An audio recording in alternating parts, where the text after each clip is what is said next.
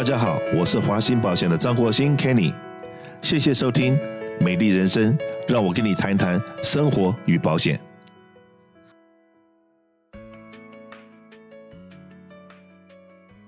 今天很荣幸呢，那个朱医师能够接受我们的访问，让我们来谈一谈有关于小孩子精神方面的问题，就是儿童过动症的问题。那儿童过动症到底是怎么回事？然后呢，因为也是我的生活里面有碰到我们的同事的小孩到我办公室来的时候，我怕他怕到比抢匪还可怕。因为一个如果说三四岁、四五岁的小孩子到你办公室里面像火车头一样冲来冲去、冲来冲去，到每个桌上面都要去翻东西，甚至爬到桌上面去，哇！我真的很佩服这样子的家长，他怎么能够 hold 得住这样子的小朋友？我相信那个就叫过动症。我不知道今天朱医师是在方面的专家，是不是给我们解释一下什么叫儿童过动症？是，儿童过动症的话，哈，是我呃最喜欢治疗的一个症状之一。呃，原因是为什么呢？儿童过动症完全就是药物可以治疗，嗯，而且是几乎是百分之百，嗯，呃，原因是为什么呢？因为儿童过动症的话，哈，就是他本身脑里边的分泌有缺，嗯，分泌有缺的话，这个药物只要把那个分泌给补回去之后，嗯，他就是个完全正常的小孩。OK，所以我是从台湾出生长大，然后来到美国。那我们带了一个根根深蒂固的观念，觉得好像去看精神科医生是一个家族的羞耻。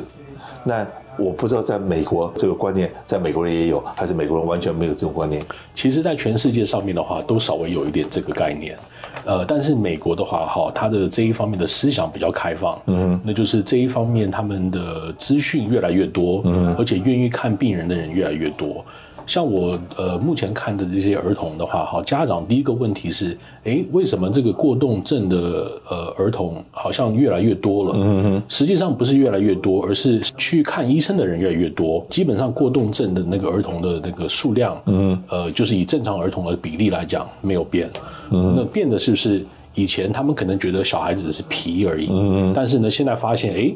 他不只是皮，嗯，那也许的话，他就是过动症，嗯，带去给医生诊断之后，吃了药，完全恢复正常。那我们健康保险的客人常常在找，呃，这个精神科医生的时候找不到，尤其是找不到讲中文的中这个这个精神科医生。嗯，第一个，因为可能华裔家长，第一个口袋里面的 financial 里面都还 OK，嗯，所以说呢，他们不想。帮小孩子留下记录，所以他往往他去找精神科医生的时候，他都用去打听了以后，然后去挂号，然后不用保险来看，而且付现金，所以养的很多精神科医生都不想收保险。对，而且呃，很多人可能不知道，儿童少年专科的精神科，嗯现在是目前美国第一个需求的呃医生，就是这个缺医生真是缺到那个数字已经。呃，很难想象，对，那导致就是很多医生他反而就是不会收保险。到底看了精神科医生以后，以后会不会在他在这病例里面说有有这么一个病史在里面，对他未来的发展会不好呢？其实完全不会，他这个观念在美国是错误的。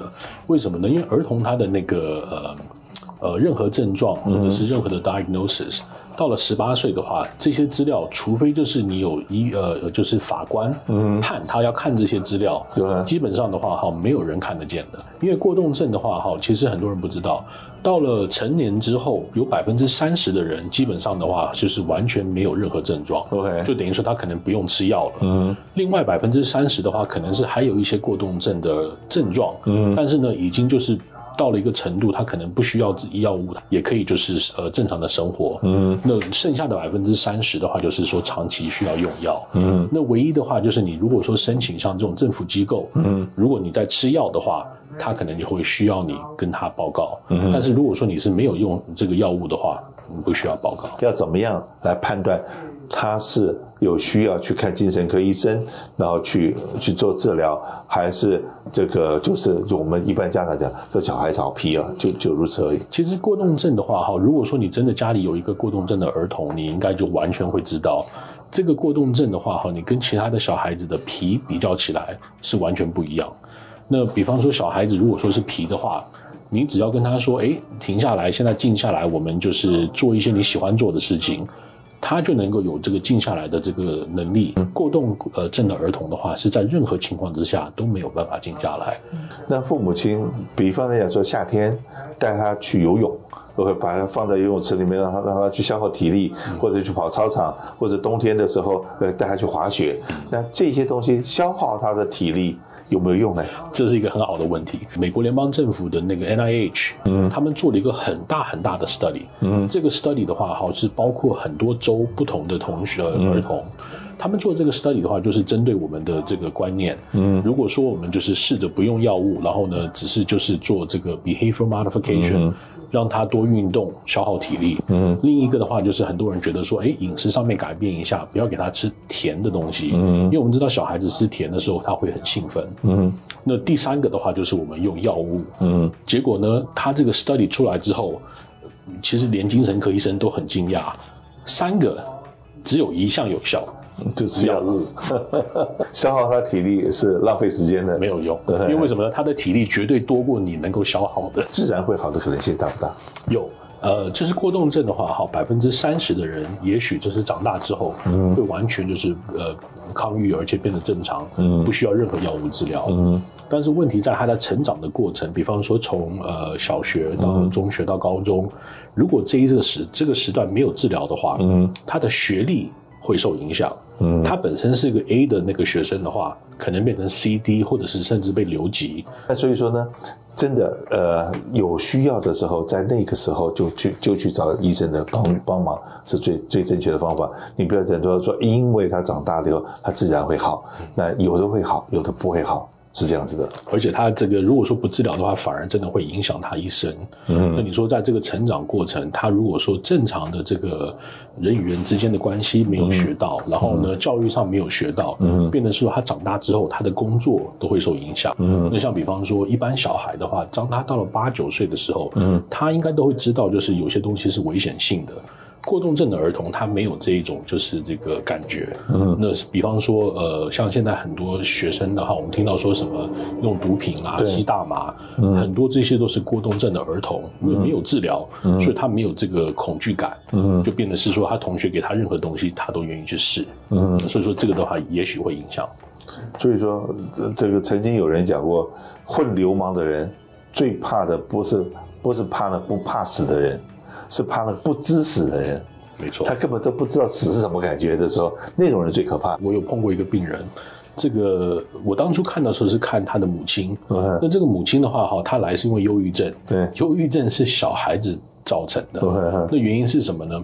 小孩子很皮，嗯，他就时常就是要骂。嗯，甚至有时候要打，嗯，要罚，嗯，那罚到最后，他觉得他自己不是一个好的母亲，为什么呢？他觉得他对小孩子二十四小时都在生气，嗯，那这个的话影响到他的心情，而且也影响到他跟他先生的关系，嗯，那实际上的话，哈，治治这个根本。就只要治疗这个小孩子的过动，嗯哼，那这些问题的话就统全部解决了。好，那刚刚讲过动症，他有用不完的体力，那是不是训练他去短跑啊、长跑啊，或者做一些什么事情，是这个借助他这个过动的这个问题，然后反而是让他更突出、更优秀？呃，很抱歉，没有。对不对？原因是什么呢？我给你打一个很好的比例，我有一个家长带了他小孩子来看。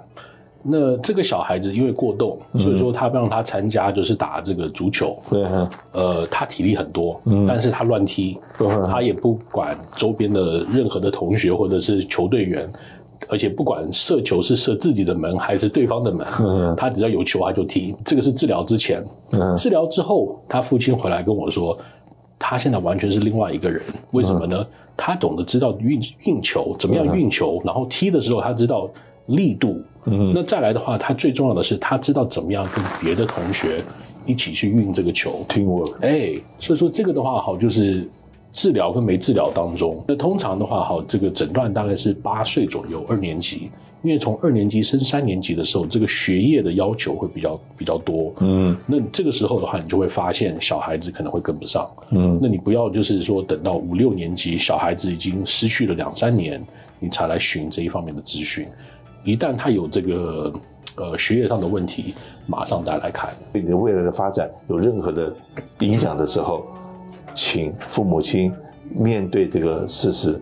当你小孩子如果说有一些这种过动倾向，但是不是说太危险或者是太疾病的话，甚至可以看他的儿童科。嗯，有时候儿童科的话，哈，他也愿意治疗。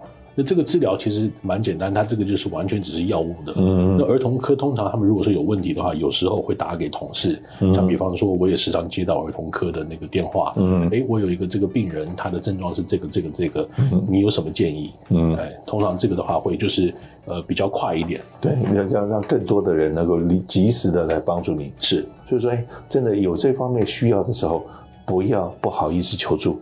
没错。